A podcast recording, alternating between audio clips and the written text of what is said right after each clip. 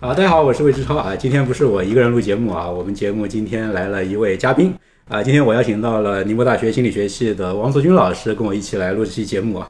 王老师跟大家打个招呼。呃，大家好。呃，王老师呢是最近出版的这本非常热门的心理学图书《丹尼尔·卡尼曼的噪声：人类判断的缺陷》的主要译者。我之前呢做了一期节目解读《噪声》这本书啊，如果没有看过的话，大家可以点屏幕下方的这个卡片啊，切换到那期节目。那么今天这期节目呢，主要就是由王老师来回答过去一段时间里我收集到的呃各位网友呃想问的关于《噪声》这本书的一些问题，还有一些关于人类判断和决策的一些问题。呃，当然里面有一些是我自己想问的，我就把它们混在混混杂在一起了。呃，那么我等会儿就合在一起说了。呃，那我先简单介绍一下老王啊。呃，汪老师呢是这个中科院心理所毕业的博士啊。中科院心理所是我们国家心理学教育和科研的最高学府之一了。呃，他现在呢是宁波大学心理学系的教授，呃，是中国心理学会呃决策心理委员会的委员啊，呃，是浙东青年学者。他主要从事的是风险决策啊、群体与社会性决策方面的研究。啊，是我们国家心理学界的一位青年才俊啊！我跟老王呢是同一年进宁波大学心理学系工作的，呃，同事了差不多十年啊，嗯，啊，将近十年啊。那么今天呢，我的主要职责就是个主持人啊，帮大家来问老王一些问题。那么下面这些问题呢，主要都是跟《造神》这本书有关的啊。那么顺序呢，大致是我们从务实到务虚啊，先问一些跟生活联系比较紧密的问题，然后最后是说到一些呃稍微深一点的一些知识。下面是这个第一个问题啊，呃，第一个问题是关于炒股的 赚钱的事情，大家都关心啊。呃，这个问题的提问者是我微信粉丝群里的胡歌生。啊，我在讲噪声那期节目里呢，归纳了梳理关于减少噪声的几种方法。其中有一种方法呢，是把决策交给模型去做；然后另外一种方法是把决策交给决策达人。呃，粉丝群里的胡歌生呢就回应了这一段内容啊。那他说，在炒股的时候啊，呃，量化交易呢其实就是把决策交给模型，让基金经理去帮你炒股呢，就是把决策交给决策达人。啊，我当时在这个留言里跟这位粉丝做了一点交流啊，我说这个观点我可能只能同意一半。呃，我同意的是，这个量化交易的确就是交给模型来做决策。呃，量化交易我大概解释一下啊，量化交易实际上就是借着一些统计学和数学的一些方法，啊，利用计算机技术来进行交易啊，这样一种那个投资股票的一种方式。也就是说，这个实际上在做决策的是计算，实际上是计算机里面的一个模型，事先预测好的一个模型。呃，所以呢，量化交易的确就是交给模型来做决策。啊，但是呢，我认为绝大多数的基金经理啊，其实基本上都是那本书里说的荣誉专家，而不是那种真正的专家。也就是说，他们实际上是那种真实的成绩有点靠不住的那种专家啊。呃，所以基金经理啊，其实并不是真正的决策达人。那么，关于这个基金经理算不算是真正的专家啊？这一点，老王你怎么看？呃，的确，像现在有很多的这种专业人士或者专家，他们其实就像你说的这种荣誉专家。或者呃，书上又把它叫做尊重型专家，嗯，就是他们在呃平息一个观点的时候，他们会非常的有道理，嗯，对，对吧？非常的头头是道，让你觉得哎呀，说的太对了，对，听起来是非非常像专家的，对对对，他们就就是甚至有很好的人格魅力，嗯，对，就是呃，他们让你觉得很幸福。然而事实上，呃，他们的这个结果有时候是很难检验的，或者是我们根本也没有想到去检验它，嗯，就像你说的这个基金经理。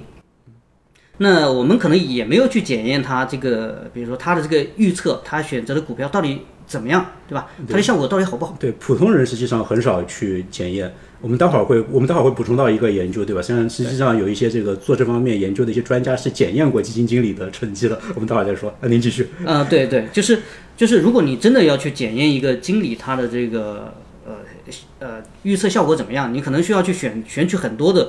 呃，比如说这种基金，一个一些是他推荐过的，对对对，一些是他没有推荐过的，你要经过一段时间的比较，嗯，呃，看他哪个更好，嗯，那如果真的证明他是更好，那他就是呃真正的专家了。那如果你没有根本没有去检验他，嗯，那他可能就是我们说的荣誉专家，你依然会信服他，依然会尊重他，嗯，但是他的选择未必会更加准确，嗯。那事实上呢，嗯，关于这个股票呀，或者是呃基金啊这样的一些事情，其实呃很多研究表明是根本是无法预测的，嗯，因为呃影响他们的事情呃因素会很多很多，嗯，那任何一个因素都可能会影响他们。那在呃《噪声》这本书里面呢，他提到有一个研究，他去研究呃三百名专家他的一个预言或者他的一个对一个预测，嗯，比如涉及到他的股票市场的这种对证券股票市场的预测呃不是对股股票市场，它是对一般的比如说政治预测、啊，经济、社会大的事件的预对，测。就是泰特洛克做的那些研究，对吧？好像是。嗯，对就那个专专门做那个这个各种呃关于跟预测未来有关的事情的那那那个专家，对，好像他的一些研究。是的，是的。你继继续。就是三百位专家，让他们对一系列的政治经济事件进行预测。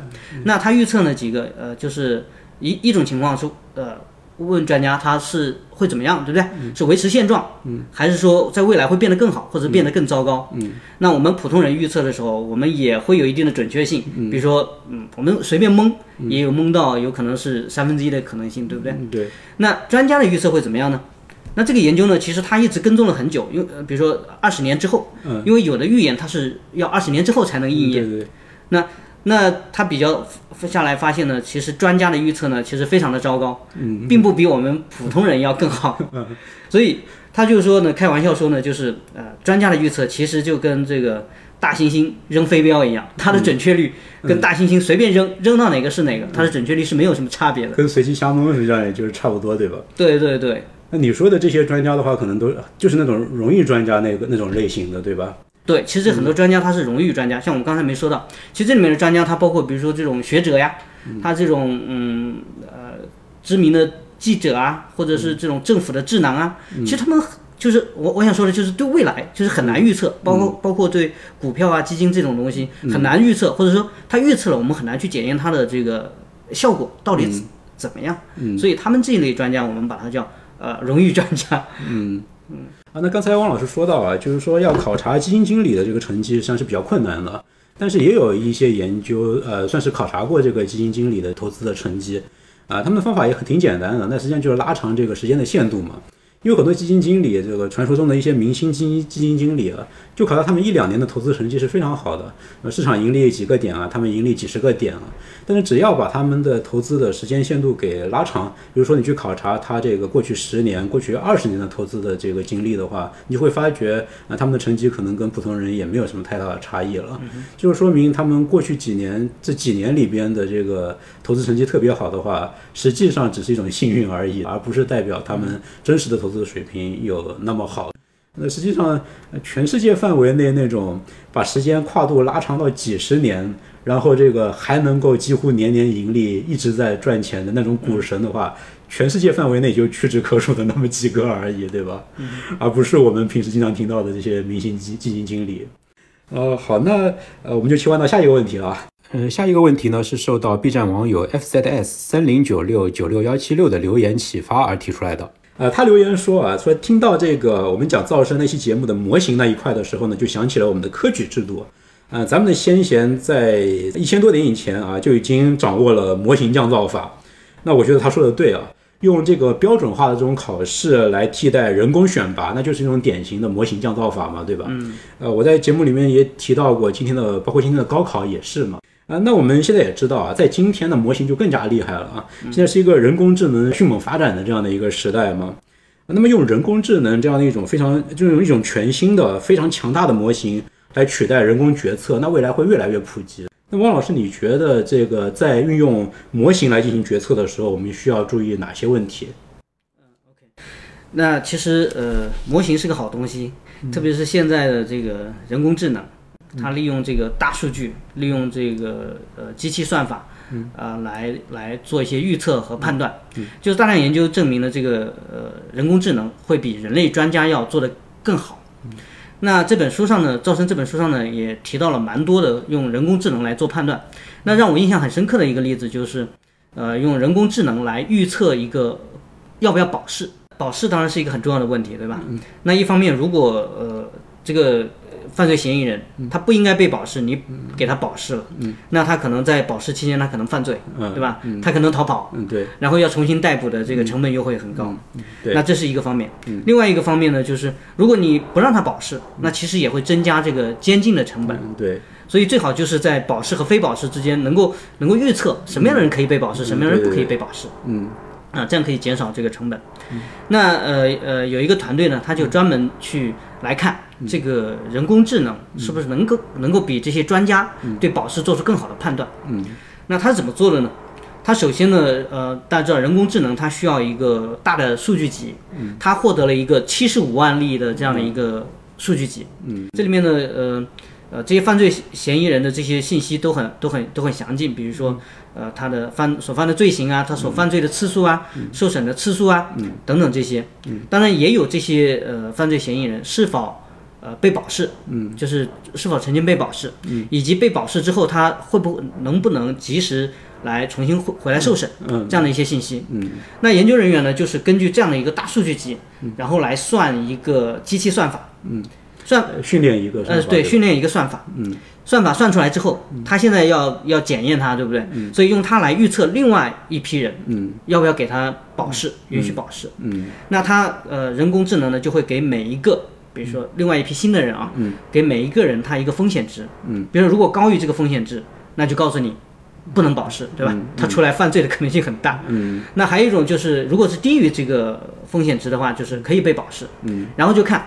这个人工智能和我们的这个人类专家哪个更好？嗯，那最后这个团队计算出呢，那如果让保释的人数维持一样，就人工智能它的这个人数和专家保释的人数一样的话，它的犯罪率可以降低百分之二十四。嗯，就什么意思呢？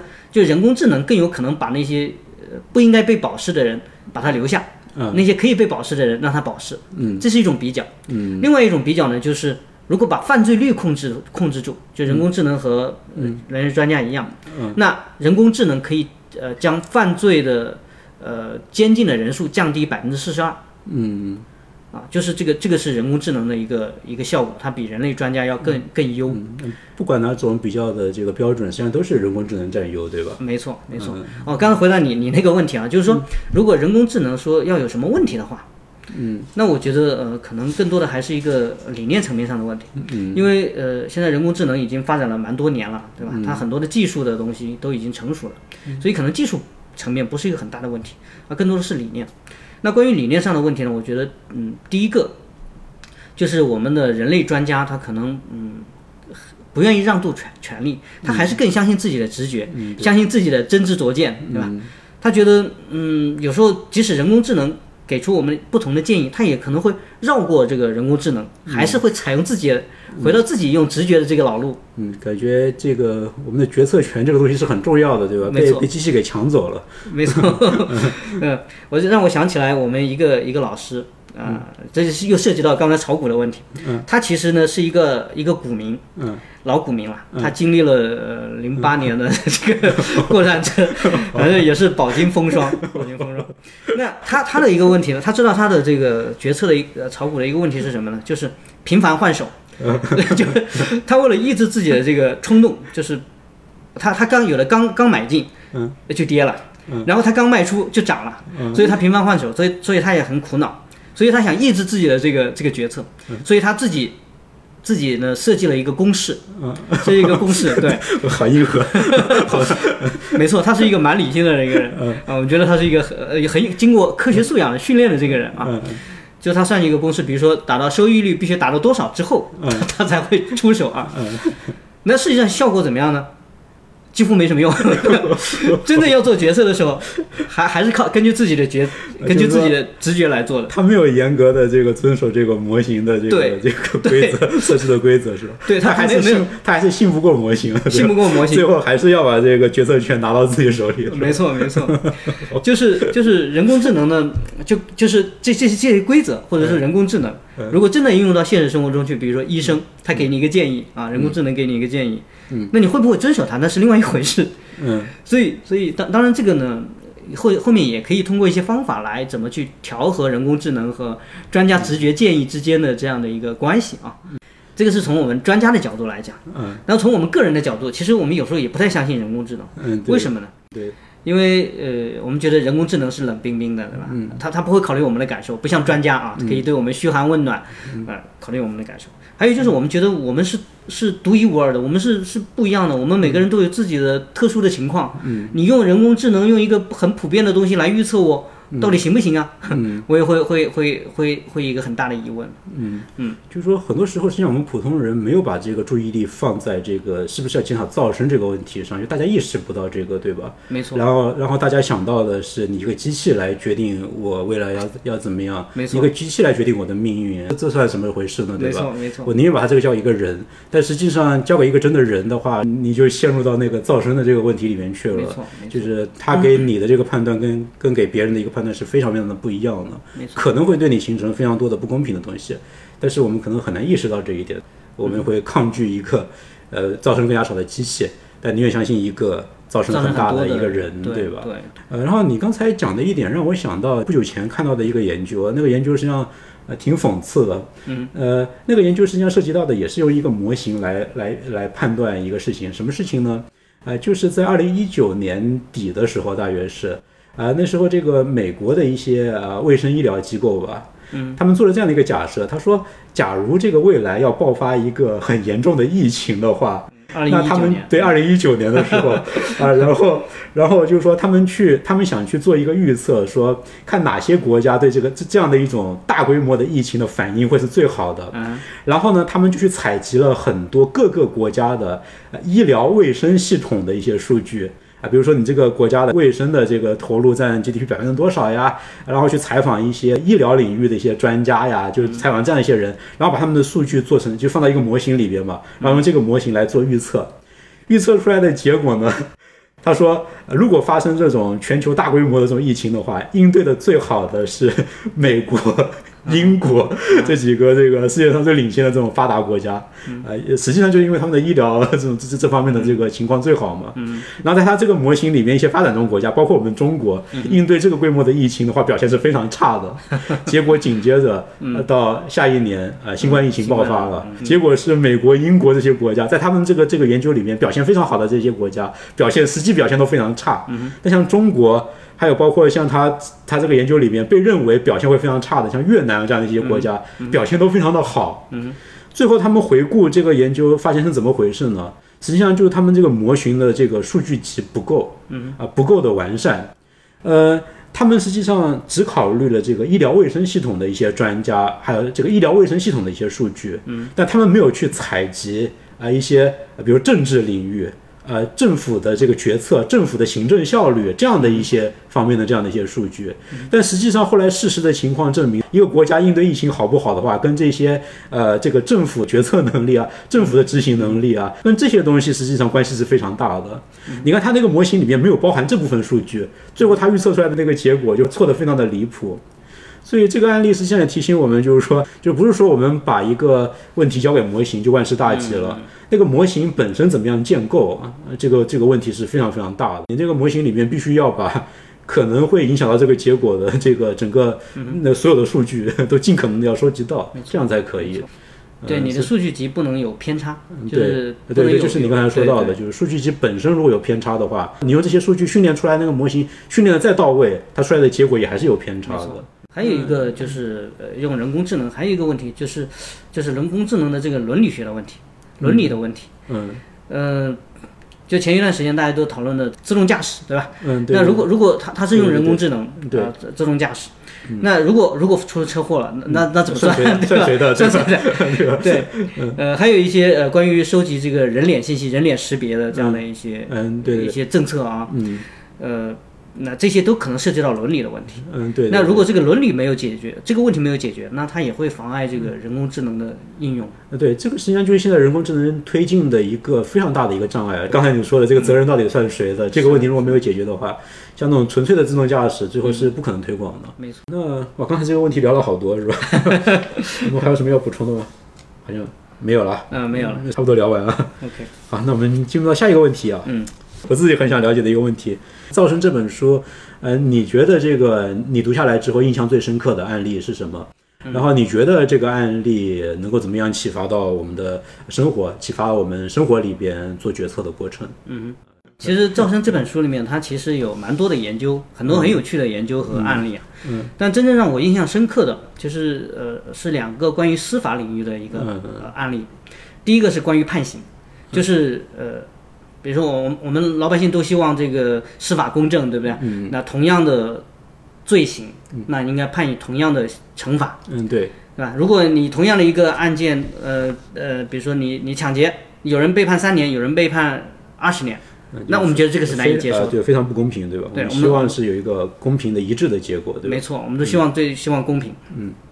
然而事实上呢，在司法领域，这种噪声或者是这种不一致是非常巨大的，有的时候甚至大大超出我们的这个呃呃所能接受的程度。嗯。那这本书上讲到一个例子，就是他让嗯去找那些法官，嗯，呃，比如说他招募了呃五十位法官，嗯，然后给这些法官呢每个人二十个案例，虚拟案例，嗯，当然这里面案例里面包括很详细的一些犯罪的一些信息，嗯，比如说犯罪的后果啊，所犯的罪行啊等等，所犯罪的手法呀，的很多，对吧？嗯，然后让这些法官来定刑，给这些人呃判刑，就判多少年？哎，判多少年？对，那结果发现呢？法官之间几乎没有一致性，很让人几乎没有一致性。那离谱到什么程度呢？就是比如说同样一个敲诈勒索这样的一个一个一个案例，同样的一个案例啊。那有的专家呃有的这个法官判判三年，有的说要判二十年，还有的这个抢劫案，有的判一年，有的判十八年。那这个是让人难以接受的，对吧？那但我们生活中可能也也有很多的这样的一些问题，这是一个让我觉得印象很深刻的例子。嗯。呃，另外一个例子呢是是关于这个指纹识别的这个例子。嗯，那指纹识别我们一直都觉得它是一个很精确的科学，对对对对。那我们经常在电影里面会看到，对，一个这这边跳一个这个现场采集到指纹，这边跳一个数据库的啪啪啪啪啪在跳，对吧？没错，叮咚一声，对吧？没错，百分之百啊，百分之百符合，对吧？犯罪嫌疑人的那个头像就跳出来了，没错没错，对。每次看到这个我们都很激动，哎，你看犯罪嫌疑人要现行了，对吧？然而事实上呢，他他这里面说到呢，其实嗯，在司法领域，真真正的现实的司法领域，这个 这个是不太现实的，对，完全不是这样，不是这么回事。因为我们从从犯罪现场取呃取来取得的这种隐藏的指纹，嗯。它往往是被被污染或者是模糊不清的，对，质量实际上是很差的，对吧？对，质量很差。嗯，所以这个时候你要把和它数据库里面做比对的时候，那其实很多还是要人工去做，对，要人工去做，靠专家。对对对，靠专家。那专家呢，就会就会有噪声，对吧？嗯。那那研究者呢，其实还做了一个很有趣的研究，嗯，他就想去看这个到底有多稳定啊？嗯。那他就是想看这种。比如这种指纹识别、指纹的鉴定，是不是会受到外界信息的影响？那如果如果指纹呃呃鉴定是一个很很精确的或者很科学的一个东西，它不应该不太容易受外界信息的影响。嗯，然后事实上，它很容易受外界的影响。嗯，比如研究人员他他很巧妙，他就是把这些指纹鉴定，呃，他是在现实生活中去做的，那些鉴定师他自己不知道自己被检测啊。嗯，那一种情况呢，就是呃。前面已经匹配过的，就是鉴定师已经鉴定过的，哎，这个指纹，犯罪现场的指纹和库里面的指纹是匹配的。嗯，那但是呢，这个时候收到一些偏差信息，嗯，比如说，呃，他有不在场证据，呃，或者是说，呃，枪支方面的证据证明不是这个人，啊，反正就故意误导他一下，哎，误导他一下，嗯，就是看他，哎，他的决策会不会改变，嗯，结果你猜怎么了？五分之四的人，嗯，改变了，嗯，就原来他觉得是匹配的，他现在发现，哎。他给出的结论是他们不匹配，这是一方面。嗯，他还做了另外一个，嗯，就是原来不匹配的，嗯，原来不匹配的，就是哎，你已经鉴定过了，他这两个不是一个人，嗯，然后给他一些误导信息，说他已经供述了，嗯，或者说嗯，现场指证有人指证他了，嗯，然后再去看匹配，嗯，结果呢，这个二十四次的这个检测中有四次改变了原来的判断，嗯。就是原来是原来觉得不像的，现在觉得好像。现在就就这个人了，就这个人，就这个人。所以所以就像美国有有有一个真实的例子，就是一个人呢，他他就是就是因为指纹而而被定罪的，对，被定罪。然后最后呢，呃，赔了很多钱，政府赔了很多钱给他。最最后就是这个翻案了，对吧？就是对对没错。然后然后 赔了好多钱。嗯，就是说，嗯，这个这个给我的启发就是。有哪里有判断，哪里就有噪声。我们要对噪声保持警惕。呃，那这个实际上就是我们刚才说刚才那个问题的时候也说到过，就是说我们平时实际上是意识不到生活里面有那么多噪声的，对吧？呃，另外你刚才说到的这个呃司法领域的噪声的问题，就是法官跟法官之间这个一致性程度特别特别的低，对吧？对，这个问题呢，你刚才提到之后，我就想到，呃，这个可能还是有美国的呃这个一部分的这个这个特殊性，嗯，因为呃，像卡尼曼还有其他几几位作家，他们基本上还是以可能以美国的一些研究呃为主来说这个问题的嘛。是的。他们说的这个司法问题也主要是这个美国司法体系里面的问题啊。呃，那个英美的司法体系是所谓的这个海洋法的这种司法体系嘛？啊，他们是一个算是不叫成文法，他们是一个惯例法。那这种法律还有一个特点就是法官的这个采样权是特别特别大的。是在他们的这个体系里边的话，就是陪审团只负责定这个有没有罪，嗯，然后这个判多少年的话是几乎完全是由这个法官来确定的。所以这个法官这里就是他，因为他的这个自由度太大了，所以他的噪声也就特别特别大嘛。是的，是的。但这个就是有一个这个就情况的不太一样了，就像我们中国还有欧洲的很多国家的话，呃，用的是这个大陆法系嘛，大陆法系是成文法。那成文法里边的话，这个法官量刑的这个自由度就要小很多。呃，法官也有一定的裁量权啊，但是呃，就是更大的这样的一个情况，要判多少年的话，这些是写在这个成文的这个法律条文里边。这个英美的这个海洋法系里边呢，这种判多少年这个问题的话，就有点像是一个把决策交给专家的这样的一个问题，看看那个专家靠不靠谱，有点这样是这样的一个问题。在我们这种大陆法系这种国家呢，因为这些量刑的东西都已经成文了。所以这个成文的法律相当于就是一个模型，在我们这边就是一个一个一个人按照这个法律条文要判多少年，就有点像是把这个决策交给一个模型。规则，对规则一个模型，对吧？就是那个法律条文本身就是一个一个一个一个规则一个模型，交给一个模型来做判断。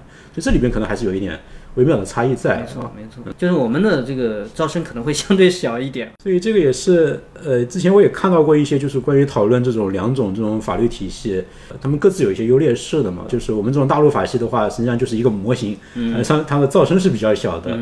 但是这个呃，这个英美的这种呃海洋法系的话，他们就是比较灵活嘛。嗯嗯。他们的这种这种这种判决的话，是可以根据这个过去的一条一条的惯例来，呃，然后那些惯例的话，就是根据现实中发生的这些案件来慢慢的做积累、做调整的嘛。所以他们调整起来会比较快。没错。啊，所以调整起来会比较灵活，但噪声很大，这噪声又很大，就是好像很很难两全，反正两边都有各各有优劣势啊。是的，那我们的这个，比如说一个法律制定了，你要去改变它，其实是很难的，嗯，对吧？我前前两天，嗯，还在跟我们的这个研究生处处长在在聊一个事情，就是我们现在呢，比如说要求是不是要求研究生发论文，嗯。然后我们我们现在现在以前呢都是要求研究生发论文才能拿到学位的，对不对？对，我们也辞职了，是吗？那现在呃现在不是，就是现在有很多的地方，比如说像呃北大、北师大或者啊，对，我对对，我新闻上看到过，很多地方已经没有硬性要求，对，没有硬性要求，博士也都不需要发论文，博士都不需要，不需要你说 一定要有一作的论文。哦，这样啊？对，没错。但但是我们现在我们这边研究生还是延续很久很久以前的这个文件，就是你必须要发论文，很像我们的这个大陆法系，对吧？我学校里面的规章制度就是小的这个大陆法系，对吧？也是有一条一条很明确的成文成文法的，对吧？就是我们改不了的，对他他要改起来就很难。比如说你你你你要开会，要要要要改起来就很难，对吧？他一旦定下来了，对对对，对，就是它它灵活度可能不够，但是它会能减少噪声，噪声小，对 对，就是怎么去平衡这个灵活性和噪声之间的这种关系，就。就很重要，对，这一个大问题啊，也是也是个也是个大学问啊。嗯嗯，那这道题，嗯这个问题我们看看是不是？哎，好像聊的差不多了。OK，我看看稿子，那我们就切换到下一个问题吧。嗯，呃，好，嗯，好，那下一个问题呢，还是呃，我想问问老师的问题啊，就是我也是我自己看这本书的时候的一个困惑吧，关于减小噪声跟这个保持多样性的一个矛盾啊，我在那个节目里面提到过这一点啊。因为噪声这本书里边其实有好几个地方提到减少噪声跟这个保持多样性之间，好像看起来是有点矛盾的。我觉得毕竟按照字面的理解，这个噪声没了就是大家整齐划一了嘛，那这不就是没有多样性了嘛，对吧？所以好像从字面上来看的话，这两者之间好像是有一定的矛盾存在的。卡尼曼在书里否认 了，他呃他说没有，但是我我是觉得他这一部分部分有点写的语言不详，嗯因为毕竟这是书的最后一部分嘛，对吧？这一部分有一些。呃，展望猜想的这个论证的部分还是比较多嘛，不像前面那些部分，那个有很多很扎实的一些数据在在在支持嘛。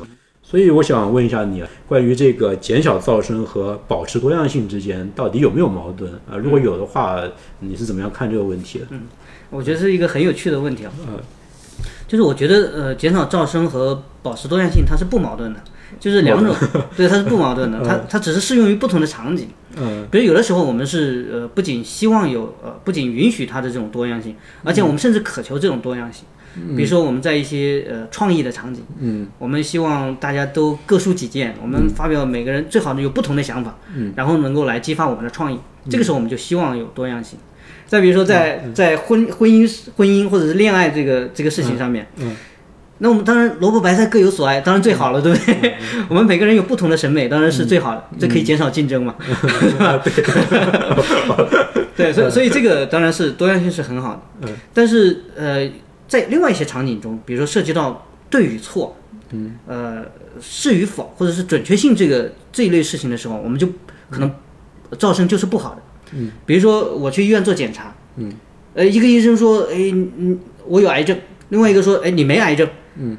那这个就是一个问题，我到底有还是没有啊？你告诉我，对吧？我希望的知道是有还是没有。嗯，那这个时候噪声可能就是一个问题。嗯那像我们刚才说到这个司法领域，你、你这个人该到底该判多少年？嗯，你三年到二十年这么大的一个噪声，嗯这个是难以接受的，对吧？嗯但我们这个时候就得想办法去去去减少这种这种噪声了。嗯，就它的这个适用的场景是不一样的。嗯适用的范围是不一样的。那没错，嗯但那你你这个对，那给我挺大的一个启发的，就是说，实际上这个矛盾很容易化解，或者说不存在矛盾，因为只要看你做这个事情的目的是什么，就对就没错嗯就可以了，对吧？你的目的是要增加多样性的，那造成随他去，对吧？呃无所谓，对吧那我们就要追求多样性。是的，那我们的目的就是这个这个地方就这件事情这个判断是不应该有噪声的，我就是要一个这个整齐划一的这个确定的一个结论的时候，那这时候我们就就就就不要多样性啊，对，那那问题解决了，问题解决了，这个问题解决了，呃，对，那这个矛盾不存在，好呃，那就到下一个问题了。嗯 OK，呃，这个问题是这样的，就是说，在《噪声》这本书里呢，卡尼曼提出了一种可以运用在各种场合的一种通用的决策程序，叫做呃中介评估法。呃我在前面那些节目里，因为篇幅关系就没有提，但我觉得这个方法好像我印象中好像还还蛮不错的，因为它可以迁移到各种决策场合去嘛。呃，这个方法，那个你能不能给我们介绍一下？呃，就是中介评估法呢，这个这个名字有点奇怪啊，嗯 啊，它其实是一个嗯、很综合的一个方法，它不是某一种决降低噪声的策略，它其实是一种综合的策略，那它可以应用到很多方面。嗯嗯、那我从一个具体的例子来、来来说吧。那它这个中介评估法呢，它其实最早是源自于这个呃面试过程中的这种这方面的问题嗯而引发过来的。嗯那呃，比如说我们呃学校，我们我们单位啊，经常会有一些年轻老师过来面试，过来面试。那一般场景是这样子的，就是呃年轻博士过来，呃，你先做个试讲，或者是你先汇报一下你啊的，研究咱，们都经历过，呃，对，经历过的。好好好久远了。对对对，然后下面的一帮老师坐着啊，坐在下面一帮老师，比如十来个人或者稍微人少一点，六七个人啊。然后汇报完，那领导发话，嗯、那个大家议一啊，大家议一。然后我们就每个人说说自己的想法，嗯，就就开始说自己的想法啊。啊，当然最后呢，领导拍板嗯，啊，这是我们常规的一种一种一种方法。这里面实际上问题就很多了，对吧？刚才描述的这个场景里的问题就很多了。对对可能这个，比如说大家大家议一议，如果一开始发言的可能是一个比较比较有权势的一个小领导的话，领导先发言了，就就就这个这个这场讨论实际上就完了，对吧？对可能后面其他其他人有其他的意见都不敢发表其他的意见，没错，或者说别人本来有一些脑子里面有一些模棱两可的想法，但是也被一开始发言的那个人给拐跑了，对对吧？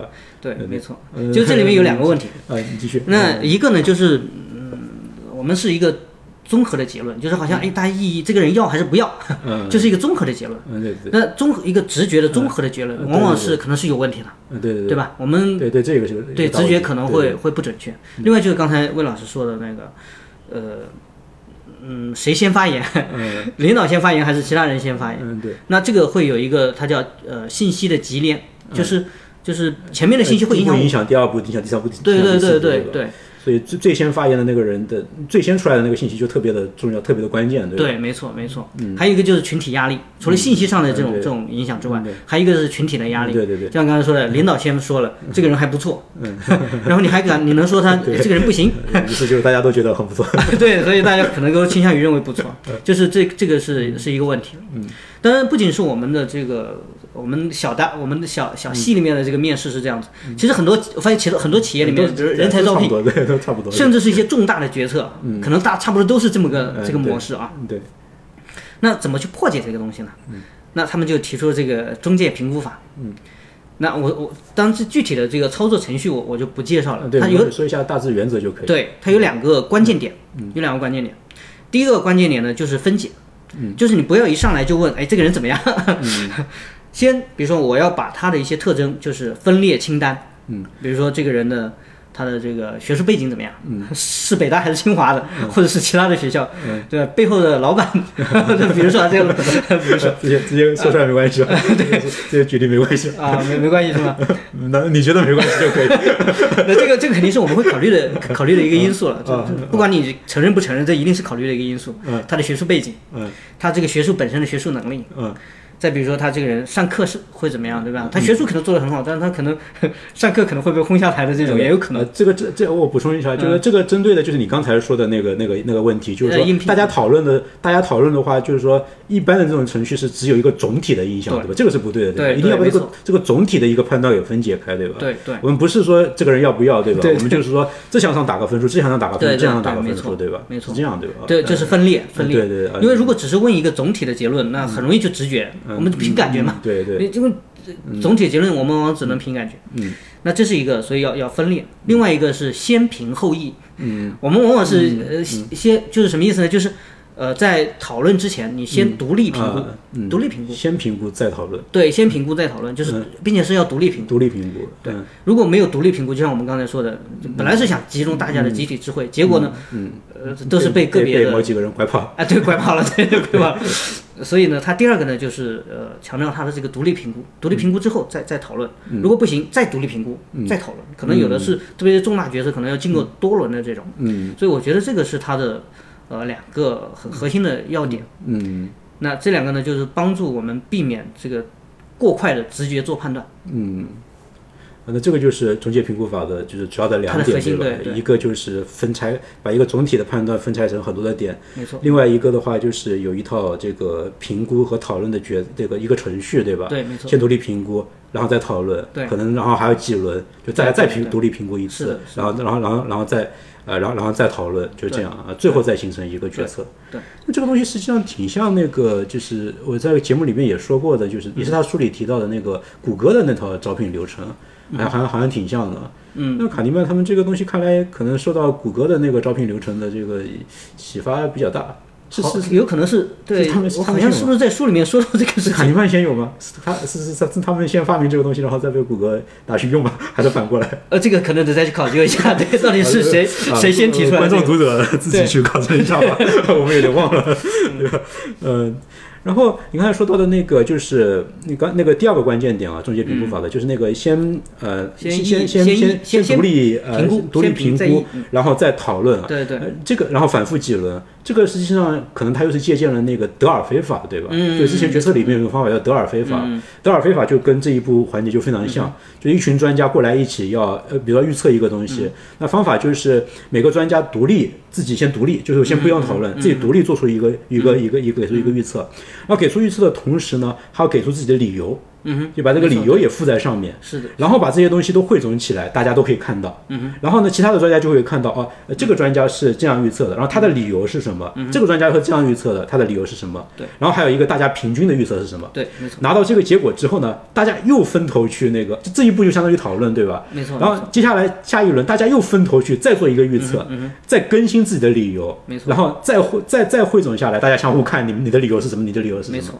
然后就是这样这样几个几这样几步下来之后，那个决策效果也是挺不错的，没错，就是那个中介评估法就有点像是呃这个综合了借鉴了呃对，他就他就把这些呃挺好的这些决策程序都给汇呃汇总综合出来了，对吧？没错，那中介评估法啊，那那这个东西的确是还是可以运用到很多场合里面，对吧没？错，做各种决策的时候，实际上都可以就分解一下嘛，对吧？然后然后就是独立呃独独立独立判断讨论，独立判断讨论这样。对，好，那我们就切换到下一个问题吧。啊，刚才这个问题聊的比较多了啊。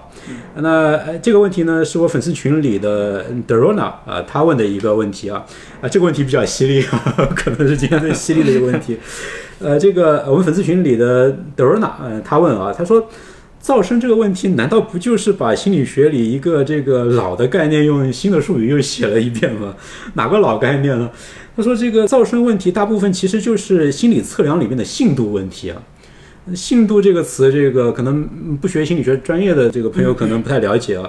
啊，那信度问题实际上指的就是两次测量之间的一致性嘛，这样的一个问题。因为这次测测出来是一个结果，下次测出来的话，呃，是一个结果。这两个结果如果相关程度很高、很一致的话，那我们就可以说这个测量的信度很高。没错。啊、大概可以可以这样简单解释一下啊。嗯，那那这个刚才这句解释里面好像就发觉它跟噪声挺像的嘛，对吧？噪声不就是也就是这个判断者和那个判断者，还有我这次判断和下一次判断之间是不是一致的这样的一个问题吗？这位网友就想问，就是。呃噪声和信度之间到底有没有什么联系？是一回事呢，还是说有差别？或者说这个我们怎么样来理解他们之间的关系？呃，我觉得这个这个粉丝是懂行的啊，我们业是我们业内人士。对，那赵生呢，他其实就是讲同一个嗯同一个人在不同的时间点，呃对同一个事情的预测是不同的。比如说我我我不同的情绪状态，嗯那我可能对这个事情的预测是不同的。呃，还有就是不同的人对同一个事情是预测是不同的。嗯，对对对，其实我我也觉得它本质上就是一个 一个信度的问题。一 个还是一个性质的问题。没错，它它是一个测量学的问题啊，嗯感觉它就是一个一个测量学的问题。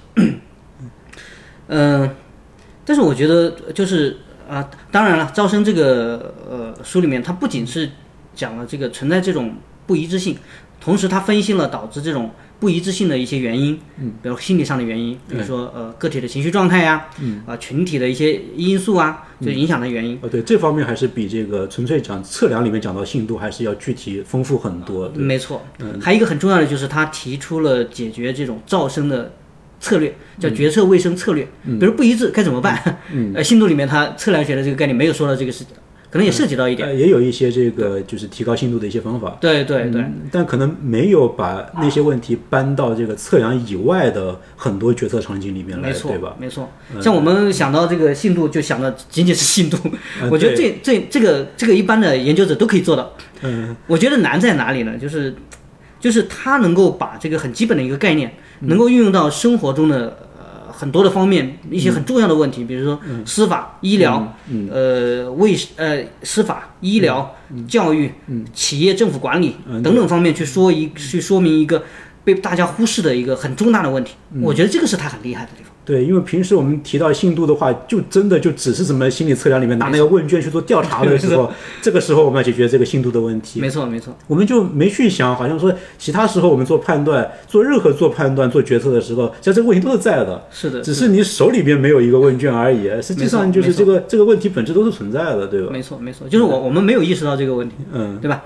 那其实呃，就像一些呃，就像二零一七年诺贝尔经济学奖那个获得者，嗯、泰勒，嗯，对对，呃他他他其实翻译成塞勒对吧？就是呃，对，泰呃塞勒，对塞勒，他其实也是我们觉得他做了一些小研究，对吧？但小打个引号了，呃行为经济学，哎，行为经济学，他也是揭示人的各种偏差嘛，对吧？嗯但是他难，他厉害的是什么呢？他能够把这一套的东西助推嘛，嗯去助推这个养老保养老养老储蓄，对，去助推这个环保决策，嗯去助推这个器官捐赠，嗯。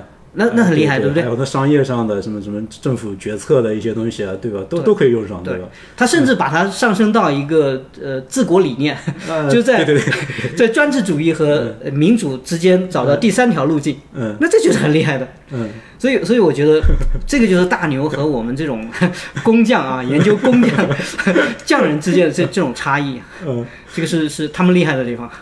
所以就说普呃普通研究者们这个就是埋头做研究，对吧？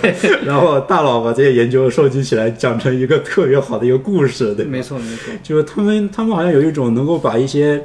看，你看我可能一般人甚至一般的研究者看上去都是普普通通，好像就只是说明了你这篇论文里面这样一个问题的这样的一些这这样的一些小问题，嗯打引号的小问题，他们就可以把这些东西都收集在一起，然后就上升到一个一个很高的一个高度上去，提炼出一些你单独看这些研究都看不出来的一些问题。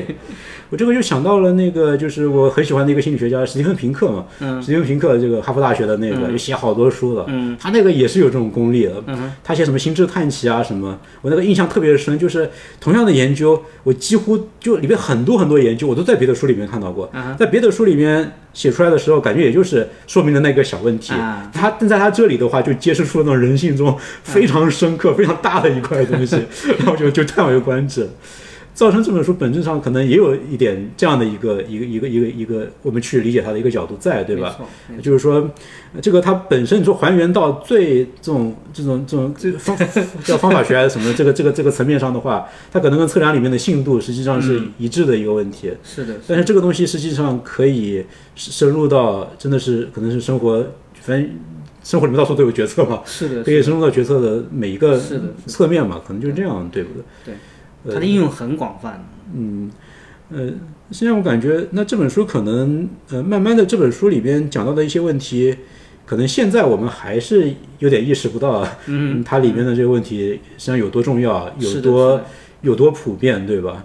那这本书实际上花了不少的力气，都在就是呼呼吁大家相信，就是说这个造成问题很大。对。但我感觉可能大家就读完之后，可能还是没有意识到这个问题有有有多重大。嗯可能慢慢的，可能会有一些新的一些书，可能会基于造成这本书的一些原理，嗯可能会把这些原理，可能会更加多的，比如说跟一些实际生活问题结合起来啊，然后可能会把这个这个原理慢慢的一步一步的会把它变得更加的深入人心，是可能会这样。就像那个塞勒的他的那个研究，他研究助推的那些那那啊那些东西，后来不是这个呃，咱们这本书的这个第三作者桑斯坦，嗯，桑斯坦，他他他跟他跟塞勒还是有些合作的，桑斯坦也写了一些，错，好像助推那本书他也是桑斯坦也也是作者对吧？对也是作者对吧？这个他俩也有合作的对吧？对桑斯坦也做了很多这种呃，把这个助推应用到很多领域去的这样的一些贡献嘛，对吧？是的，是的，就搞不好，就是说这本书可能还会有一些后续，对吧？可能会有一些发散，对吧？等那些书慢慢深入人心之后，嗯。造成这个问题，搞不好，呃，才会像比如说卡尼曼以前说的，就什么什么决策里面的偏差之类的那种嗯，变得嗯呃一步一步变得很深入人心吧。是的，可可能会可能要有一个过程，对是。他他的研究就是说不仅仅是心理学，他能够呃贴近生活，这个是很难的，嗯，对，啊，所以这个 这是他厉害的大牛。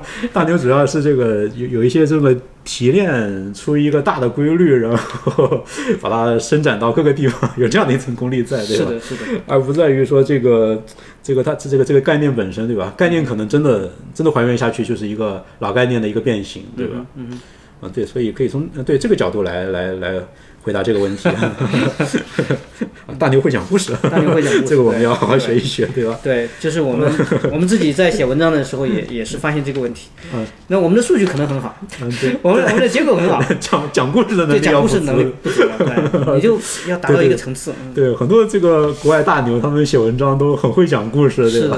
上来第一句话就引经据典啊，然后就就镶嵌到一个一个一个不得了的一个框架里面去，对吧？是，那实际上你看他的研究，我说，嗯，好像 这个这个我也能做，是这样。就是就是这样，对吧？嗯，呃，讲故事的能力很重要。是，啊，那哎那像刚才这个问题，可能咱们聊差不多了啊。嗯，呃，那好，那到这儿呢，这个我们之前准备的关于《造生》这本书以及关于这个决策判断的一些问题啊，都已经我都带大家问过汪老师了，汪老师都给出了一些 非常精彩的一些解答。嗯个人观点，那呃，然后呃，非非常精彩啊。然后汪老师的一些呃解读的话，也帮助我们能够更好的理解啊《造生》这本书，以及帮助我们理解我们自己决策的时候会遇到的一些问题。那我们今天这个时间不早了，这个我们录了挺长的时间，那我们今天这期节目就暂时到这儿吧。我们也非常欢迎汪老师以后继续回到这个节目来做客，可以聊的话题还有很多。我我也非常荣幸，非常荣幸。好，那欢迎汪老师以后经常过来啊。我们自己我自己一个人录节目有时候挺没意思 啊，非常希望这个有各种这个专家，像汪老师这样的大牛过来 啊，过来一起聊天啊。那好，那我们今天这期节目就到这儿吧。好，那好，大家我们下期节目再见好，再见。好，再见。